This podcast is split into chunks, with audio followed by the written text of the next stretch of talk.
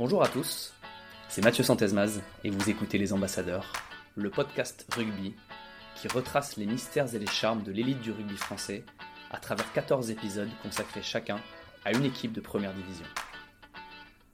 Un épisode prend la forme d'un échange informel avec une personnalité liée à chaque club, joueur ou ex-joueur. C'est être sérieux sans se prendre au sérieux. Il faut être capable de, quand on travaille quelque chose ou quand on fait quelque chose, de le faire à 100% le plus sérieusement possible. Par contre, il faut être capable aussi, dans l'autre sens, de switcher, de balancer deux, trois conneries, de, voilà, d'être heureux de vivre, quoi, d'être heureux de faire ce qu'on fait, parce que c'est comme euh, une chance et une joie. Par contre, voilà, il y a cette capacité à switcher entre, entre le, on est concentré et on déconne. 14 fois champion de France, le club de la capitale fait partie des grands de l'élite. Depuis son dernier titre en 2015, l'équipe parisienne est à la recherche d'un ticket dans le dernier carré du championnat de France. L'invité du jour débute le rugby sous le maillot du Paris Université Club à 16 ans avant de rejoindre le Stade français à 19 ans. Il devient champion de France dès sa première saison en pro en 2007. Tout jeune, moins jeune, puis ancien, il a connu tous les rôles au sein du groupe parisien et remporte un second bouclier de Brennus en 2015. J'ai eu le plaisir de discuter avec celui qui vient de raccrocher les crampons après plus de 250 matchs pour l'équipe première du Stade français, le troisième lignel, Antoine Burban. Salut Antoine, comment ça va? Écoute, ça va très bien. Dans ton agenda euh, actuellement assez assez chargé de, de, ta carrière qui vient de se terminer, comment comment vas-tu? Bah, écoute, ça va, oui, c'est euh, il y a je m'occupe pas mal, pas mal de pas mal de choses à régler, pas mal de personnes à voir, euh, bah, beaucoup plus de temps avec les enfants. Donc ça c'est cool aussi, j'essaie de me consacrer euh, voilà, le matin et le soir pour, pour m'occuper d'eux, donc ça fait ça fait plaisir de, de passer plus de temps avec eux. Comment se sentent encore après, euh, après 15 euh, saisons ou plus euh, en professionnel? Euh, y a... Il reste quelques douleurs persistantes. si on se remémore un peu le, le début, tu, tu, commences chez les violets du, du PUC. Quels sont tes, tes souvenirs de début du rugby? Mes souvenirs, mes, mes premiers entraînements au PUC, mes souvenirs, c'était le, plaisir, la joie, voilà. Ça faisait longtemps que je voulais faire du rugby, j'avais pas eu l'occasion avant. Là, j'étais parti, bah voilà, j'avais j'avais eu le feu vert de des parents et c'était euh, tellement de joie d'être sur le terrain, de faire ce sport et puis et puis de très belles rencontres parce que parce que je me suis fait des, vrais amis au PUC. Donc c'est euh, c'est vraiment que du positif, c'est euh, c'est souvenirs. Oui, puis au PUC tu tu perds pas trop de temps puisque en quelques années tu tu tapes vite au club voisin qui qui est le Stade Français tu passes assez vite d'amateur à, à, professionnel finalement. C'est allé assez vite, ouais, c'est allé assez vite. Quand on y réfléchit, c'est un peu surréaliste, mais c'est vrai qu'à 16 ans, je commence en cadet, après je fais Crabos, euh, troisième année, je fais euh, en premier au PUC en Fédéral 2, et puis l'année d'après, bah, euh, ça se passe très très bien, la prépa, les entraînements avec le Stade français, je suis lancé, euh, je crois, dès la première journée dans, dans le grand bain du top 14, donc c'est, ça allait très vite, c'était, c'était des bons moments. Au PUC, tu côtoies un entraîneur pas tout à fait comme les autres. Ouais, pas comme les autres. En, la personne de, Vincent Moscato. Alors, comment tu vis, euh, comment tu vis le fait d'être entraîné par Vincent Moscato à 18 ans euh, sous, le maillot violet? Bah, Déjà, c'est impressionnant parce que au-delà, au-delà de la carrière et du joueur que c'était, c'est, un personnage, Vincent. Vraiment, c'est, euh, c'est, le même en vrai que ce qu'on peut entendre ou ce qu'on peut voir dans, dans, ces spectacles hein, ou, à la radio. Donc c'est c'était très enrichissant, c'était très drôle. Euh, puis moi, ça a été quand même le, mon premier euh, appui, repère entre entre le monde amateur et puis le monde professionnel, voilà, qui, a duré 16 ans. Donc ça a été un, lien important. C'est lui qui m'a conseillé d'aller au Stade Français. Euh, après, moi, c'est un choix qui m'arrangeait parce que c'était mon club de cœur, c'était c'était ma ville, c'était c'est là où mes amis, mes mes familles, ma famille euh, vivent. Donc non, Vincent, ça a été, euh, ça a été une très, belle rencontre et puis on a, j'ai la chance euh, de continuer à le croiser régulièrement, donc c'est toujours un plaisir de, de le voir et d'échanger avec lui. Ce club du PUC, il est, il est, il est pas tout à fait comme les autres. Comment tu, euh, comment tu définirais un petit peu l'état d'esprit du, du PUC? Vous avez 4 heures. il n'est pas mort, car il bande encore. Ah. non, le PUC, bah, le PUC, je pense que déjà dans, dans, dans voilà, dans dans son nom, ça veut un peu tout dire. Voilà, c'est Paris Université Club, donc c'est c'est très universitaire. C'est euh, c'est un peu ce qu'on peut retrouver, euh, ce qu'on peut retrouver dans ce domaine-là. Donc c'est euh, c'est une bande de copains, c'est festif, mais ça a quand même un but commun de, de, de jouer au rugby, de gagner des matchs. Donc c'est euh, voilà, c'est c'est des bonnes valeurs, c'est des, des belles rencontres. C'est un club qui m'a moi qui m'a beaucoup apporté parce que déjà il m'a fait aimer le rugby concrètement en en faisant. Et puis puis c'est le club qui m'a qui m'a permis de me lancer, de, de lancer ma carrière. Donc non, c'est ouais, c'est c'est une bande de potes qui font la fête, qui s'amusent, euh, mais qui, voilà, sur le terrain veulent gagner les matchs. Et en plus de gagner des matchs, toi, tu, tu arrives au, Stade français euh, à un moment où le club euh, est, est, dans les, est, dans les tout premiers rôles en, top 14, donc tu arrives au, bon moment, on va dire, au Stade français. Comment se passe ton, ton passage du PUC au, au Stade français? Quels sont tes, tes modèles, tes inspirations dans le groupe déjà très établi en top 14 pour être honnête, euh, j'avais beaucoup d'appréhension de débarquer de, de, de, Fédéral 2 avec trois ans de rugby, donc quand même très peu de rugby, et d'arriver directement en top 14 avec bah, au stade français, puis il y avait des internationaux à tous les postes, et puis et puis des internationaux en place, des internationaux avec énormément de sélection, des, des, euh, des très grands joueurs, des grands monsieur, donc beaucoup d'appréhension, et puis euh, l'intégration, elle a été mais d'une facilité incroyable, quoi tous les anciens ont été vraiment adorables avec moi. Et quel que soit leur poste, que ce soit du pilier, du talonneur, de l'ailier, du centre au troisième ligne, ils ont vraiment tous été adorables avec moi. Et je pense que ça m'a beaucoup aidé pour euh, bah, pour faire la carrière et faire le début de, ces, de, de, carrière que, que j'ai eu. Un début de carrière qui se solde euh, par un, premier bouclier de Brennus dans lequel tu impliqué. Alors, euh, on va dire jusqu'au presque jusqu'à la finale, mais tu voilà, tu touches tu touches vite un, un premier un premier bouclier. Oui, oui, bah là c'est la première saison, elle est incroyable parce que dès le début, je fais partie des groupes, euh, du groupe. Euh, je fais les, donc déjà, je commence par faire les matchs amicaux qui se passent bien. Je suis, euh, je fais les premiers matchs. Après, voilà, il y a des circonstances qui font que j'ai, il y a des matchs que je vais pas faire que je fais. Donc voilà, il faut une part de chance. Hein.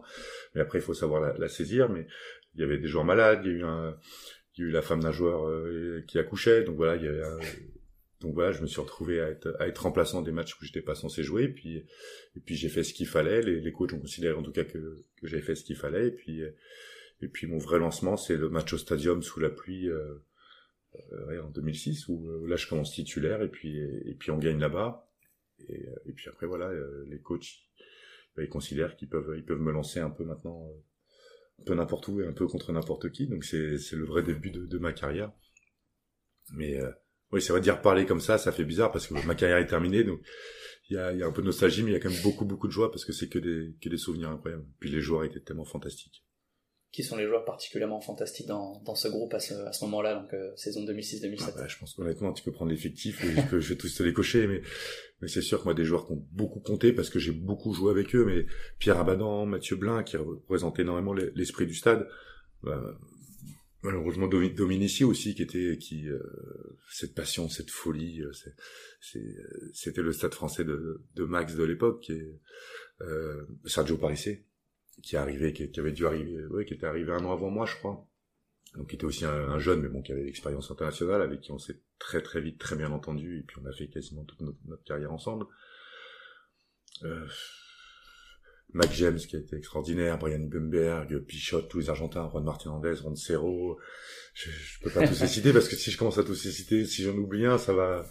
Non, non, honnêtement, c'est toute l'équipe qui a été, qui a été, euh, qui a été adorable. Et c'est, et c'est vrai que moi, ça a beaucoup joué après sur la, sur sur sur ma carrière et, quand j'étais voilà j'étais jeune après j'étais le moins jeune et puis après j'étais j'ai été l'ancien mais quand je vois la chance qu'on m'a qu'on m'a accordé quand j'ai débarqué de Fédéral 2 j'ai vraiment voulu toujours donner cette chance aussi aux nouveaux joueurs qui arrivaient parce que parce que mettre des bâtons dans les roues euh, à des jeunes joueurs ça sert à rien. C'est contre-productif pour eux c'est contre-productif pour l'équipe pour le club. Donc j'ai voulu essayer d'apporter au maximum ce que ce qu'on m'avait apporté. Si mes fiches sont exactes euh, vous faites une petite virée à Disneyland euh, post post titre ouais. C'est c'est exact. Ouais on avait fait une belle semaine déjà. Et et on avait fini sur euh, qu'on n'avait pas fini parce que ça avait, ça avait duré encore un peu plus longtemps mais on avait fait une une sacrée soirée à Disneyland c'était surréaliste. Et on a, on s'était marré mais comme jamais ouais. les mecs les Sudaf étaient arrêtés arrivés moitié déguisés. On avait fait le spectacle des cowboys ils avaient fait venir des joueurs en bas. Il y avait Damien Weber qui était qui avait essayé de plaquer les Indiens. C'était euh, et qui avait fait un plavant dans une crotte de cheval. Non, c'était des, des, bons souvenirs. Une belle soirée comment ça se passe quand on est quand on est joueur au Stade Français et qu'on sort à Paris? Comment ça se passe? Les, les, gens te reconnaissent? Les gens, c'est l'anonymat le plus total? Comment comment comment ça se passe? Alors le plus total, euh, non, parce qu'il y a quand même, il y a quand même des amoureux de rugby à, Paris, des supporters, mais mais dans l'ensemble, on est quand même très tranquille. C'est un plus? Pour moi, oui. Ah, tout le monde, tout le monde est différent. Il y a des gens qui, voilà, je sais pas, peut-être qui se couchent bien le soir quand ils ont été reconnus, euh, qui, qui, qui aiment, voilà, avoir, euh, avoir cette image. Euh, moi, j'étais très heureux dans ma tranquillité. Après, me fais pas croire qu'à Saint-Germain-des-Prés ou au Reguisan, tu, tu n'es jamais reconnu. Oui, mais l'avantage, c'est qu'on s'en rappelle pas de ça. Ah. Après ce titre en, 2007, euh, voilà, tu, tu, il y a, y a, eu un peu de temps avant de connaître un autre titre en, en 2015. Donc au final, tu, tu, termines ta carrière avec deux boucliers de Brennus euh, avec le Stade Français.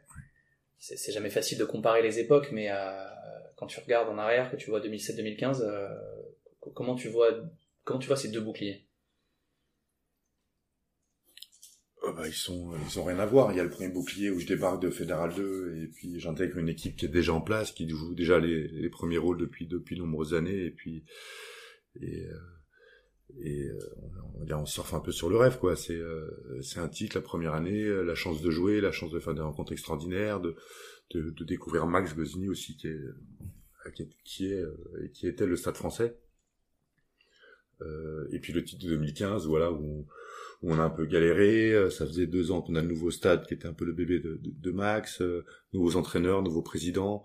Euh, il reste plus grand monde de, de 2007. Hein. Je crois qu'il doit rester Fillol, Rabadan, euh, Fillol, Rabadan, Sergio, Arias et moi, si je me trompe pas. Les, lieutenants. Ouais, on était, on était plus beaucoup, mais, en même temps, il y a quand même pas mal d'années qui s'étaient écoulées. Euh, et puis voilà, et puis en 2015, je suis, je suis pas loin d'être au, au top de ma forme. Euh, je fais partie des anciens dans le vestiaire, donc c'est c'est plus, je je surfe plus, je le vis, voilà, je le vis plus euh, au jour le jour que que le 2007 qui était qui était un peu surréaliste. Comment tu expliques que le club qui était très très fort dans on va dire dans les années 2000 le soit le soit un peu moins sur les années 2010 et, et aujourd'hui? Comment tu expliques euh, que le club soit? Soit plus dans le top top top comme il est ah bah parce, que, parce que c'est des cycles hein, et puis et puis ça on peut pas l'enlever je veux dire euh, on n'est pas le seul club à avoir connu le, le, top top top et puis avoir euh, connu après les années difficiles hein. il y a Biarritz qui était une équipe qui était euh, championne ou constamment qualifiée bah, quand voilà ça a été compliqué pour eux aussi. Perpignan a eu aussi un beau passage à vide. Clermont-Ferrand qui jouait des finales tous les ans bah, on voit que c'est plus dur. Donc quand j'arrive moi en 2000 en 2006 90% de l'équipe est internationale, euh, ont déjà quasiment entre 5 et 10 ans de, de, de vie commune. Euh, et puis, bah, et puis, bah, c'est la carrière. Je, je, peux en parler parce que je le vis actuellement. Puis un jour, faut prendre sa retraite. Quoi. Donc voilà, c'est compliqué de, de, renouveler, euh, de renouveler euh, 20 mecs à fort caractère qui connaissent le club par cœur, qui aiment le club. Donc c'est donc c'est pas évident. Donc faut faut reconstruire, faut reformer, faut voilà, faut faire plein de choses et puis et puis on sait ce qui s'est passé. Il y a eu un nouveau stade, un nouveau président, des nouveaux entraîneurs. Donc voilà, c'est c'est euh, on voit qu'un cycle, ça se fait pas en deux trois ans quoi. Un cycle pour reconstruire quelque chose solide avec euh, avec des bonnes fondations, bah il faut du temps et puis puis même en 2015, en 2015, on avait une équipe qui était relativement jeune, qui était qui était soudée, qui était mais voilà, en un ou deux ans, on sait que la fusion, je pense que la fusion a fait très très mal parce que parce qu'on sait qu'il bah, y a des contrats qui voulaient pas être renouvelés ou ils ont pas fait l'effort de garder des joueurs qui étaient très importants parce que justement cette fusion, bah, il s'avérait que la fusion s'est pas faite mais les départs se sont faits donc donc ça a été très dur de construire après sur le titre de 2015 et même le petit titre de 2017 euh, en Coupe d'Europe. Comment on vit dans le rugby professionnel les, les départs justement de gens qui aiment ce club? Euh, C'est dur. Je pense, je pense notamment à, Sergio Parissé. Comment, comment on vit ça dans dans le rugby pro? Ah, c'est très dur. C'est très dur parce que parce qu'on connaît l'importance de, de, tes joueurs. Euh, bah, là, on prend Sergio qui est quand même euh, sans doute l'exemple le plus probant, mais l'exemple, l'importance du joueur dans le vestiaire, sur le terrain, et puis en dehors pour les partenaires, pour pour les supporters. Et puis moi, c'est une personne que que j'apprécie énormément, et je pense que c'est réciproque. Donc de voir un vrai ami partir alors qu'on partageait tant de valeurs ensemble et de le voir partir dans un autre club, ben, on sait que c'est la vie, hein, c'est le monde professionnel, mais mais c'est dur, mais j'ai c'est l'avantage quoi. C'est c'est un peu l'inconvénient de faire 16 ans dans le même club quoi. C'est que des départs on en voit ben, on en voit tous les ans donc euh, je vais pas dire qu'on s'y fait parce que parce que c'est toujours un crève-cœur mais euh, mais c'est la vie. Qui sont les, les entraîneurs qui t'ont marqué pendant ces pendant ces 16 années? Bah je peux pas enlever les premiers déjà parce que c'est eux qui m'ont donné la chance de, de débutant top 14, donc d'avoir d'avoir la carrière que j'ai eue. Donc c'est sûr que euh, Fabien Galtier et Néanro euh, ont, ont, été comme beaucoup pour moi. Après, j'ai toujours j'ai eu une très bonne relation avec euh, le duo Delmas Faugeron. Euh, euh, avec j'ai beaucoup aimé aussi le duo Losuc Losuc Oradou. et puis et puis et puis et puis l'équipe qui avait en place en 2015 en 2015 avec Gonza Simon Avec avec Jeff, c'était, c'était, il y avait une belle osmose entre. Euh, on, sentait que tout le monde allait dans le même sens, que ça soit le, le bureau, euh, les coachs et les joueurs. Il y avait une réelle osmose, un réel plaisir de partager des moments tous ensemble. Donc j'ai beaucoup aimé cette cette période et puis et puis là euh, bah, ma dernière année c'était bon les résultats étaient un peu moins bons surtout les dernières il y a deux ans c'est comme qualifié bon c'est vrai un peu à l'arraché dans les six mais bon ça a été une belle aventure humaine parce que de décider ensemble de, de gagner tous les derniers matchs pour se qualifier ben on l'a fait donc dire des choses c'est facile, de le faire c'est quand même beaucoup plus compliqué. Donc le vif en France c'était bien. Et puis finir avec euh, avec euh, Zizou donc Arias et, et Sampé ont joué. Euh, bah l'Arias j'ai fait toute ma carrière de joueur avec lui en tant que joueur ou entraîneur et Sampé il arrivait je crois deux ans après donc c'est des personnes que je connaissais très très bien du terrain donc ça m'a fait plaisir aussi de les avoir pendant ça. C'est Zizou son nom Ouais la Zizou c'est il y en a beaucoup. Pour son jeu au pied remarquable. Ah ok. Tu t'es vu, toi, entraîneur, à, un moment? Non. Non, pas maintenant. Pas maintenant, et, et là, à l'heure d'aujourd'hui, pas plus tard non plus, quoi. C'est, euh, j'ai passé 16 années extraordinaires. À refaire, je les referai sans hésiter. Mais là, pour le, honnêtement, j'ai, j'ai envie de profiter de beaucoup plus de mon emploi du temps et de, et de ma famille, de mes amis, parce que, parce que le métier de rugbyman, de sportif de haut niveau, c'est génial. On a, Là, on fait des rencontres extraordinaires, on, rencontre des gens extraordinaires, on a un très beau salaire, faut pas se cacher. Donc c'est fantastique, mais mais à côté de ça, il y a aussi des contraintes qui euh, voilà qui nous obligent à faire un peu une croix sur euh, sur la famille, les amis. Donc euh, et ça, je veux plus. Et entraîneur, je sais que c'est c'est une carrière de, de sportif, mais mais mais fois 10 parce que parce que de, tous les matins t'es là plus tôt, tous les soirs tu pars plus tard, t'es tu es tous les week-ends, les vacances sont raccourcies. Et, et là, moi, à l'heure d'aujourd'hui, j'ai qu'une seule envie, c'est c'est pas rattraper le temps perdu parce que le temps n'a pas été perdu, mais c'est de profiter de voilà de, de mon entourage. Si on, parmi les entraîneurs que tu as côtoyés, on a on a mentionné Fabien Galtier, euh, le sélectionneur actuel du, 15 de France. Ça me donne envie de, parler de, de ta carrière en bleu. Euh... Fini. Ah oui, fini. Bah, ta, carrière, ta, carrière, ta carrière est déjà finie. Oui, ta carrière a été... Elle a été courte aussi. A été courte. Oui, mais écoute, c'est c'est c'est comme ça. Hein. Écoute, j'ai déjà, on, on, on, va mettre les choses dans l'ordre. Déjà, j'ai eu la chance d'être d'être euh, d'être convoqué. J'ai eu la chance de voilà participer à des stages, à des entraînements. J'ai eu la chance de pouvoir porter le maillot euh, en tant que remplaçant, en tant que titulaire. Après voilà, un peu à l'image de ma carrière quoi. Il y a eu beaucoup de blessures, beaucoup de, de, de choses, des hauts, des bas. Et ben ça a été un peu voilà l'équipe de France, c'est un peu raccourci de de ma carrière. Donc voilà, c'est c'est comme ça. J'ai j'ai été beaucoup blessé, donc c'est compliqué de s'imposer à un poste où il y avait quand même pas mal de concurrence. C'est sûr concurrence, mais voilà, j'ai quand même eu la chance d'y être. je sais que quand j'étais euh, au, top de ma forme, bah voilà, je, méritais d'y postuler parce que j'ai quand même eu plusieurs entraîneurs différents d'équipe de France qui m'ont convoqué. Donc ça prouve que c'était pas sur un one shot et, juste sur un mec qui m'appréciait. Donc donc ça c'est plutôt valorisant, mais voilà, j'ai porté le maillot bleu, j'ai chanté la Marseillaise, je suis content et, puis de toute façon c'est fini, on peut pas revenir dessus. Tu, tu faisais mention là de tes, de tes, de tes blessures. Euh, notamment les, les, les, dernières années Quelle a été la, la, plus dure à, à traverser? Ah bah c'est la, la, dernière, celle où je suis revenu il y a, il y a deux ans, là, celle du genou. Elle a été très très dure parce qu'elle est, elle est sortie du cadre du rugby. Elle a, euh, euh, elle, on va dire, elle a engagé mon corps sur sur le rugby, mais sur euh, sur ce qui est en dehors, quoi. C'est que je pouvais plus du tout courir, je pouvais plus trottiner, donc c'était c'était pas une fin de carrière, c'était fini de fini le sport pendant pendant 30 40 ans, fini le, les parties de voilà de de foot, de tennis, euh, de de, de, tout et n'importe quoi, même du, du, toucher pour après la carrière avec avec les amis, les enfants. Donc c'était ça a été très dur, ça a été très dur parce que parce que le sport euh, en général c'est c'est toute ma vie. Moi j'adore tous les sports qui existent, j'adore suivre, je peux me poser sur euh, une après-midi à, à, regarder cinq sports différents. Donc donc ça a été très dur. Euh, ça a été très dur de, de revenir, voilà, de, de passer le cap de, de cette douleur euh, constante. De, pouvoir forcer dessus, mais voilà, il s'est avéré que j'ai comme j'ai eu la chance de rejouer deux ans, de pouvoir de pouvoir jouer au rugby devant mes enfants et qui s'en rappellent. Donc ça a été c'était voilà, maintenant c'est c'est pas une fierté mais c'est une satisfaction d'avoir réussi à surmonter ça. As-tu des inspirations dans dans d'autres sports, des modèles? Parce que tu disais que tu suivais euh, également d'autres sports. Ouais, alors je suis pas trop, j'ai jamais été trop euh, trop voilà modèle, euh, fan. idole, fan. Mais après des, des grands sportifs qui m'ont marqué par par leur niveau, par ce qu'ils sont capables de faire, oui, bien sûr.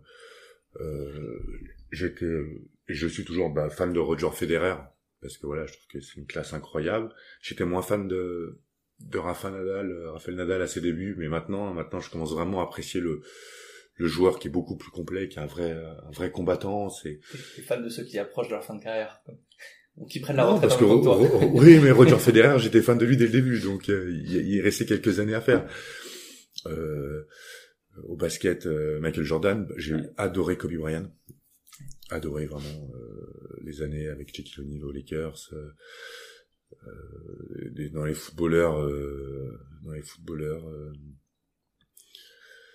un, un Makelele au milieu de terrain, un Vieira, un, bah, Zidane bien sûr parce que parce que quelle classe et qu'est-ce qu'il apportait à cette équipe. Donc ouais, il y a, y, a, y a, des joueurs dans, dans les sports qui voilà qui m'ont marqué par par cette capacité d'être compétiteur.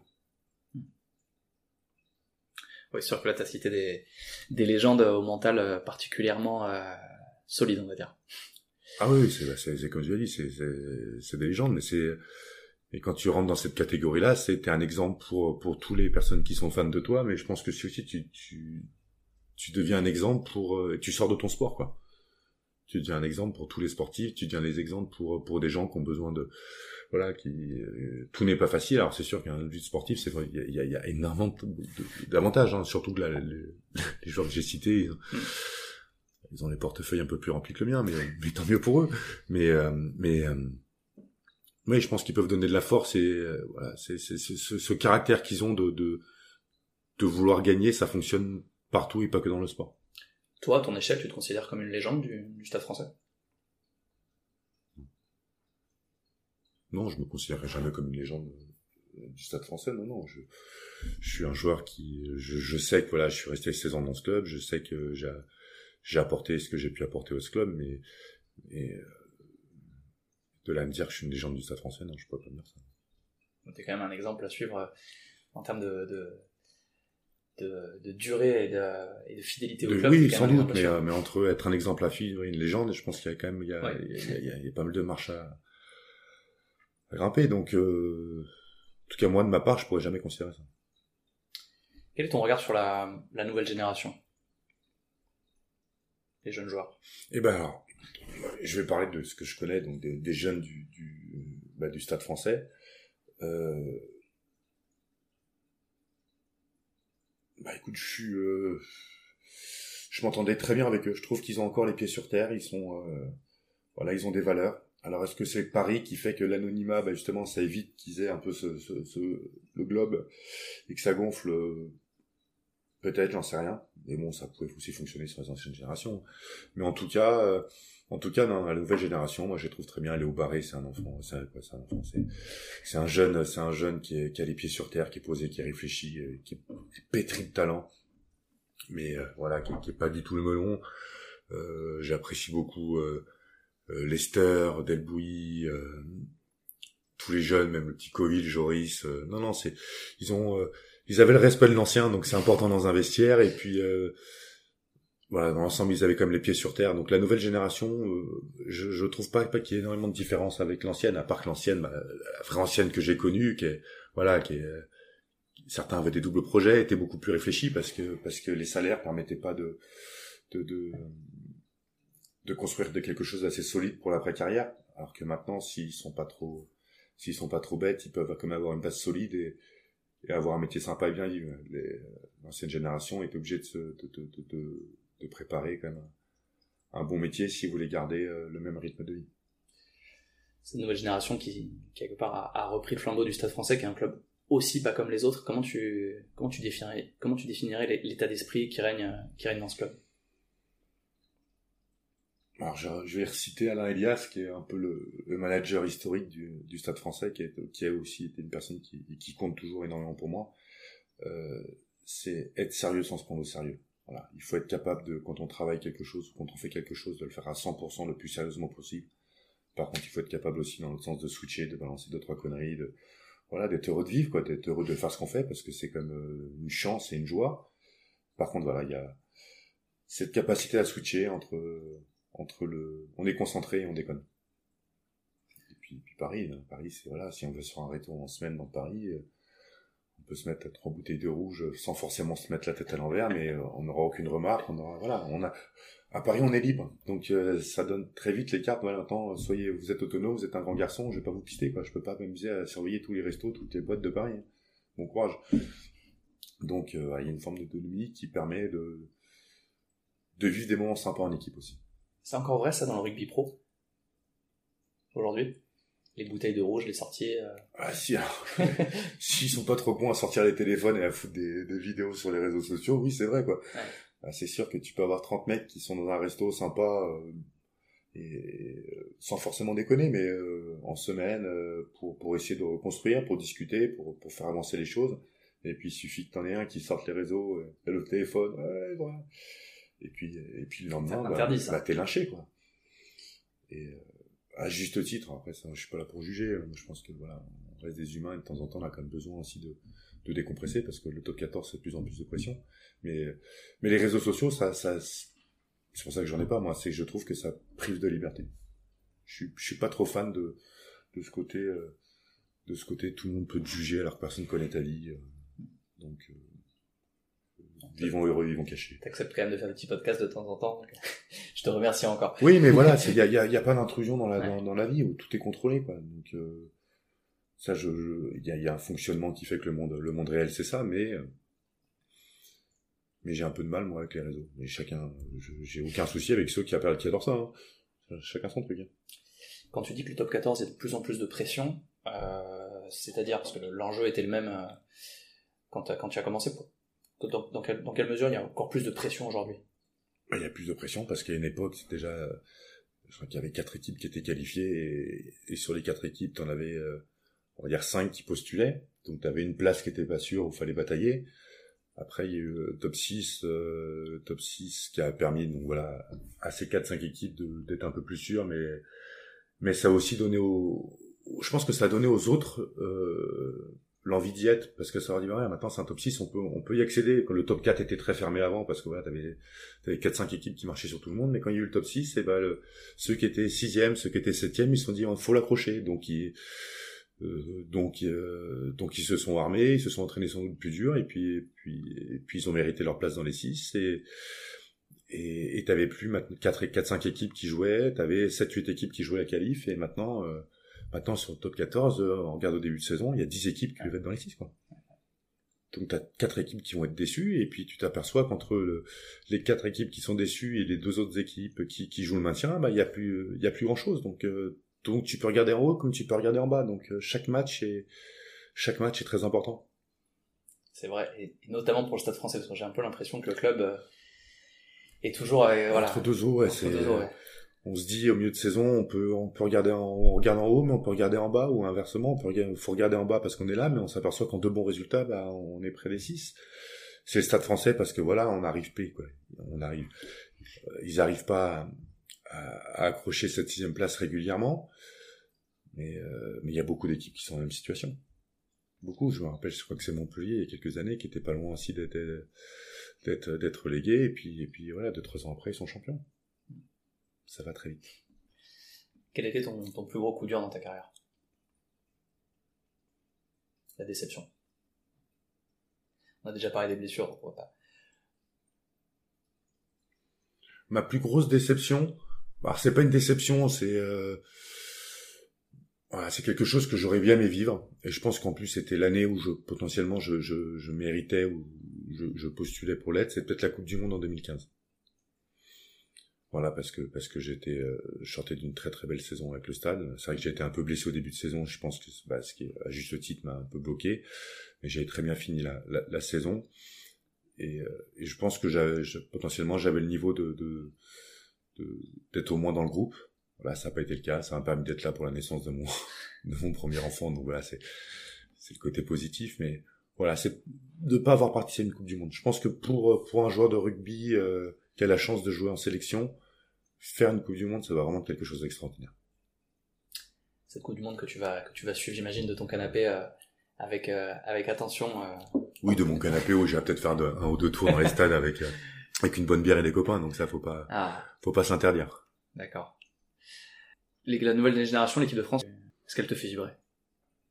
Ah oui, bah oui, elle fait vibrer parce que parce que moi quand j'y suis allé, c'était une équipe de France qui était plutôt en plein doute donc gagner des matchs hein, au cordeau en plein doute, c'est un, un, peu compliqué parce que parce que voilà, tu euh, ça va le faire, ça va pas le faire et et t'as pas cet élan qui permet de cette confiance qui permet d'aller chercher cette victoire. il y a beaucoup de matchs qui ont été perdus de, de peu. Je me rappelle euh, les phrases. Hein, je crois que c'était des défaites encourageantes. on les collectionnait, mais mais voilà, c'est, je pense que c'est vraiment la différence entre une équipe qui doute et une équipe en confiance. Et puis là, ils sont pleinement confiance. Ils sont bourrés de talent à tous les postes. Ils sont bourrés de talent. Ils jouent bien, ils jouent vite, ils sont forts ils ont de quelle qualité. Après, après ils sont favoris, euh, oui, c'est pas moi qui le dis, hein, mais euh, Coupe du Monde à la maison, une équipe qui euh, qui fonctionne très bien. Après sur un match, euh, sur un match tout peut arriver. Hein. La dernière Coupe du Monde, je pense que l'Afrique du Sud était pas favorite et elle a gagné. Hein.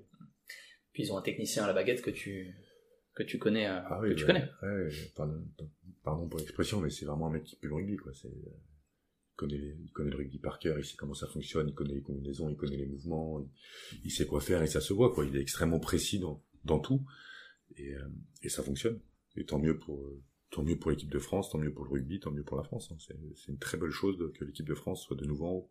Et puis il a fait il a fait partie de ceux, tu parles, on a parlé un peu des joueurs, mais qui ont qui ont installé ce climat de confiance euh, nécessaire pour le pour le très haut niveau et justement qui est clé au niveau international.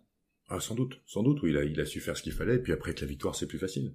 C'est sûr. Donc, il a su apporter cette victoire à l'équipe de France, et puis, et puis surfer sur ça, et puis créer un groupe qui, qui fonctionne bien, même quand il y a des turnovers, c'est une équipe qui, qui joue bien, qui est agréable à voir jouer.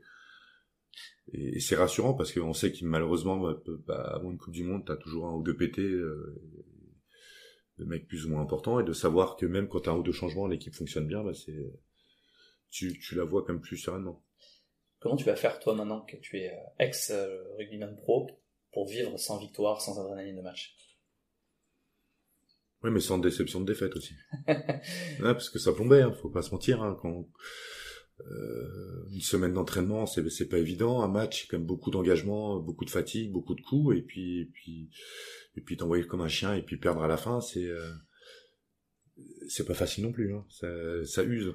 Donc euh, comment je vais le faire? Bah je vais je vais me défouler sur mes enfants, hein. je, vais les foutre dans des sports et je vais gueuler comme un fou sur les tribunes. Non, non, non. Déjà supporter. Euh, voilà, non, non. aficionado. Je vais, euh, je vais trouver d'autres passions. Je vais, je vais reprendre d'autres sports que, que j'adorais quand j'étais plus jeune et puis je vais essayer de, voilà, retrouver un, petit challenge de compétition, de, de, de, de plaisir avec des amis, avec. Euh, je, je suis pas inquiet sur ça. Alors sur le tennis, attention à pas s'énerver. Hein. Quand on Ouais, ouais, quand, la balle vient frapper la bande du filet ou autre, attention à rester, rester zen. Non, je, je suis plutôt zen comme garçon. Même euh, si la commotion m'a pas arrangé, mais, dans l'ensemble, je suis plutôt zen. Écoute Antoine, j'étais ravi de pouvoir échanger avec toi. Je te remercie euh, chaleureusement. Eh ben, un plaisir partagé, ou de nouveau partagé, je sais pas trop ce qu'il faut dire. Hein. Et je te souhaite, euh, je te souhaite tout meilleur pour la suite dans le rugby, au PUC, au Stade Français et ailleurs. Eh ben, c'est très gentil de ta part, et puis je te souhaite de même. Et puis à très bientôt dans, à Jean-Bouin ou ailleurs pour, pour partager des bons moments autour de, autour du rugby et, de, et d'une bonne bière. Je te propose qu'on fasse ça sérieux sans se prendre au sérieux. ça me plaît. Merci. C'était Les Ambassadeurs, le podcast rugby. Je vous remercie d'avoir écouté cet épisode jusqu'à son terme. J'espère que celui-ci vous a plu. Pour me donner un coup de main, je vous invite à lui attribuer la note de 5 sur 5 sur les différentes plateformes de streaming et à me faire part de vos commentaires que je lirai avec attention et auxquels je ne manquerai pas de répondre. Merci encore et à très vite.